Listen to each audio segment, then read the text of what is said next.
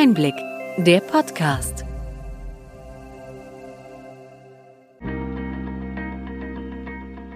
Sie hören den Einblick-Podcast, der Podcast für den tieferen und dennoch knackigen Einblick in die relevanten Ereignisse des Gesundheitswesens der vergangenen Woche vom Gesundheitsmanagement der Berlin Chemie.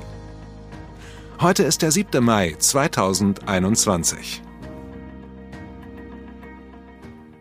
Welche Themen stehen diese Woche im Mittelpunkt?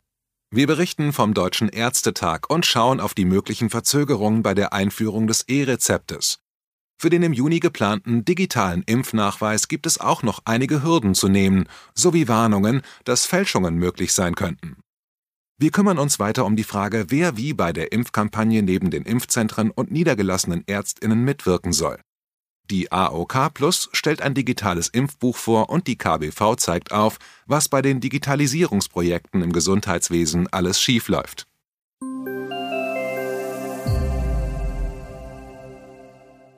Starten wir mit dem Deutschen Ärztetag, einen der Pflichttermine des Jahres im gesundheitspolitischen Kalender. Nachdem dieser im letzten Jahr ausfiel, fand er Anfang dieser Woche komplett digital statt und hatte besondere Strahlkraft. Das Grußwort des 124. Ärztetages kam von Kanzlerin Angela Merkel, die somit für erhöhte Aufmerksamkeit der breiten Öffentlichkeit sorgte. Eine Kurskorrektur bei der Digitalisierung forderte Bundesärztekammerpräsident Dr. Klaus Reinhardt. Er monierte, dass der vorliegende Zeitplan eine zu enge Taktung aufweise und plädierte dafür, sich auf die für die Behandlung von PatientInnen notwendigen Tools wie den elektronischen Medikationsplan und den Notfalldatensatz zu konzentrieren. Andere Anwendungen könnten verschoben werden, darunter das E-Rezept und die elektronische Arbeitsunfähigkeitsbescheinigung. Alles Vorhaben, die auf der Agenda von Jens Spahn stehen. Welche Botschaften hatte der Minister für die versammelten Ärztinnen? Er minderte zum einen die Sorge der Ärztinnen vor Sanktionen, die ab Juni drohen, wenn die Praxen nicht für die elektronische Patientenakte EPA fit gemacht wurden. Ansonsten zeigte sich der Minister aber verwundert über den Antrag an den Ärztetag, dass die Digitalisierung überhastet werde. Jens Spahn resümierte, dass endlich Dinge in Gang kämen, die eine bessere Vernetzung im Gesundheitswesen ermöglichten. Er zeigte sich optimistisch, dass der digitale Impfpass und das E-Rezept zum 1. Juli an den Start gehen werden.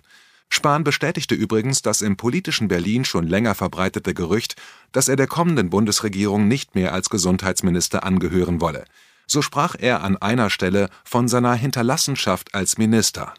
Neben der geforderten Kurskorrektur bei der Digitalisierung widmete sich die Ärzteschaft der Diskussion zum Impfnachweis und den Corona-Impfungen.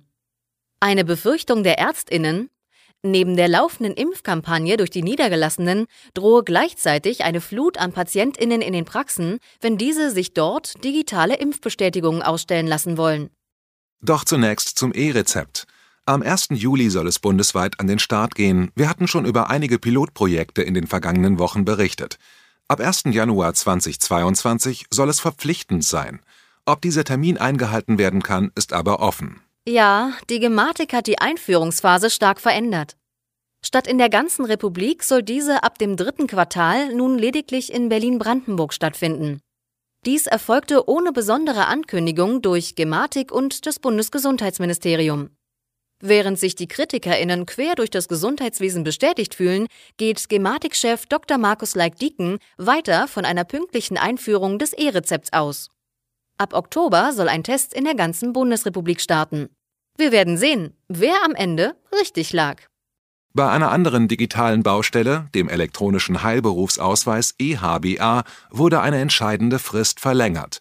Ursprünglich sollte es schon seit dem 1. April keine Praxisausweise, auch als SMCB-Karte bezeichnet, mehr ohne EHBA geben. Die Übergangsfrist, in der der Nachweis, dass der EHBA beantragt wurde, für die Bestellung des Praxisausweises ausreicht, wurde bis Ende Mai verlängert. Spätestens ab Juni ist dann der EHBA notwendig, um den Praxisausweis für den Zugang zur Telematikinfrastruktur zu erhalten. Die KBV kommentierte allerdings, dass man bei weiter anhaltenden Lieferschwierigkeiten erneut eine Fristverlängerung fordern werde. Kommen wir von den Schwierigkeiten der digitalen Praxis zu KV Docs, dem KIM-Dienst der KBV. KIM steht für Kommunikation im Medizinwesen. Das sind sichere, Ende-zu-Ende verschlüsselte E-Mail-Dienste, die über die Telematik-Infrastruktur laufen. Mit diesen Diensten sollen in Zukunft Daten und Informationen im Gesundheitswesen sicher ausgetauscht werden. Seit April dürfen elektronische Arztbriefe nur noch über einen der von der Gematik zugelassenen KIM-Dienste verschickt werden. Nur dann werden sie vergütet. Für das Angebot der KBV gibt es eine erste KV-Docs-Sprechstunde als Informationsveranstaltung am 12. Mai. Weiter werden Webinare und Videos zur neuen Software angeboten, um bei Bestellung, Installation und Nutzung zu helfen. Wir haben weitere Informationen dazu in die Show Notes dieser Podcast-Ausgabe eingestellt.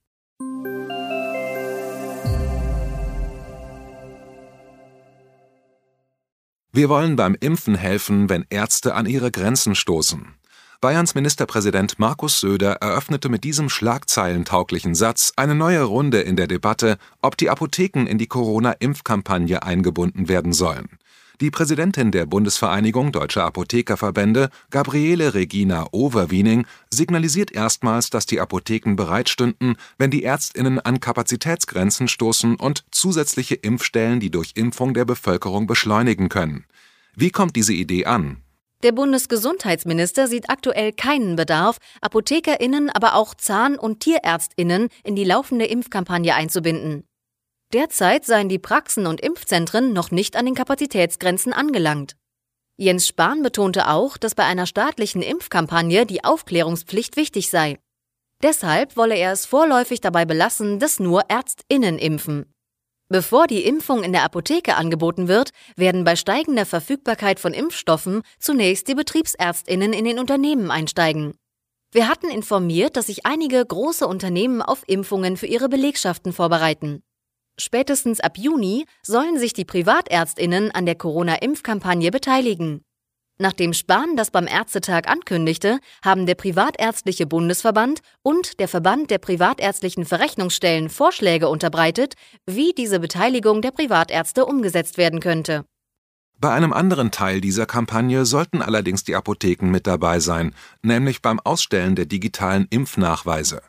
Derzeit ist es in Deutschland noch offen, wer diese QR-Codes fälschungssicher erstellen soll. Diese Schwierigkeiten scheinen die Beteiligung der Apotheken zu behindern. Wir hatten eingangs vom Ärztetag berichtet, dass die niedergelassenen Ärztinnen in Sorge sind, dass ihre Patientinnen in die Praxen strömen, um diese Nachweise zu erhalten. Der digitale Impfnachweis wird derzeit im Auftrag des Bundesgesundheitsministeriums entwickelt. Der QR-Code soll nach der zweiten Impfung ausgegeben werden. Arztpraxen und Impfzentren sollen in den kommenden Wochen an die dazu notwendige Software angeschlossen werden.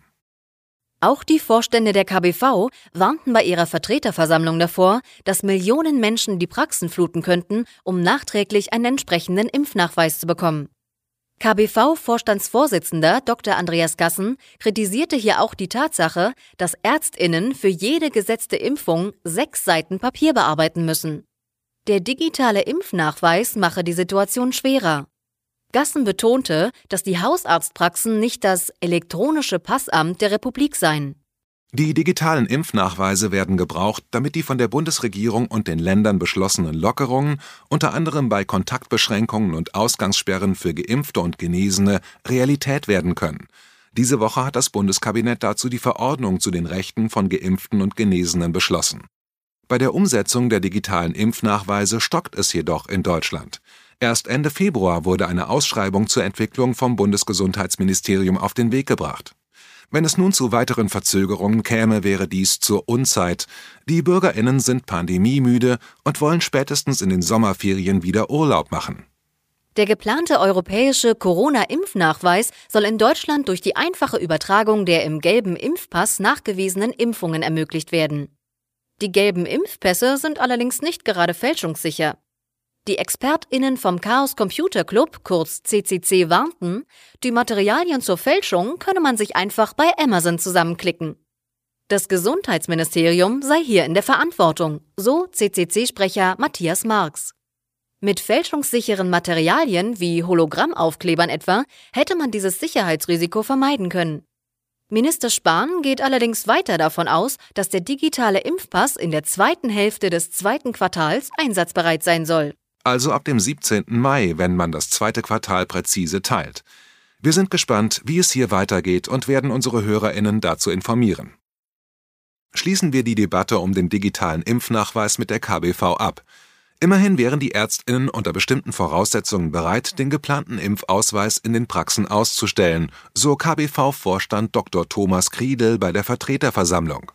Bedingung sei, dass dies automatisiert über die Praxisverwaltungssysteme laufe und die Bescheinigung solle nur für die in den Praxen geimpften PatientInnen erfolgen.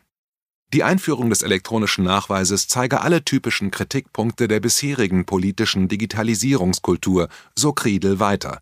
Der digitale Nachweis solle gleich drei gänzlich unterschiedliche Aspekte enthalten: den Covid-Impfstatus, alternativ dazu eine durchgemachte Infektion oder ein aktuelles negatives Testergebnis. Dies sei schwierig umzusetzen, das habe schon die Corona-Warn-App gezeigt. Der Impfnachweis werde von der Europäischen Gemeinschaft und den Mitgliedstaaten übers Knie gebrochen. Kriedel verwies auf den gelben Impfausweis der Weltgesundheitsorganisation WHO, der für Reisen eingesetzt werden könne, international anerkannt sei und ohne großen Aufwand schnell umgesetzt werden könne. Gute Nachrichten kommen von der Krankenkasse AOK Plus. Seit Ende März können Impfdaten von PatientInnen strukturiert in das digitale Impfbuch der AOK Plus übertragen werden. Bei der Kasse sind derzeit mehr als drei Millionen Menschen versichert.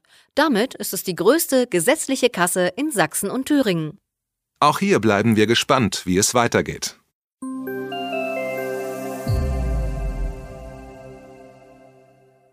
Soweit unser Rückblick. Und was für Themen bringen die kommenden Wochen? Es wird sicher weiter Diskussionen um die Rechte für Geimpfte und Genesene geben und wie die dafür notwendigen Nachweise analog oder digital zu gestalten sind. Wir werden dazu mit dem Einblick Newsletter am 20. Mai sowie unserem nächsten Podcast am 21. Mai informieren. Wir gönnen uns an Himmelfahrt eine Pause in der kommenden Woche und wünschen Ihnen jetzt schon ein schönes, verlängertes Wochenende. Wir hoffen, dass Ihnen die breite und bunte Palette an Nachrichten und Informationen gefallen hat. Bitte schicken Sie uns gerne Anregungen und Fragen an gesundheitsmanagement at berlin-chemie.de.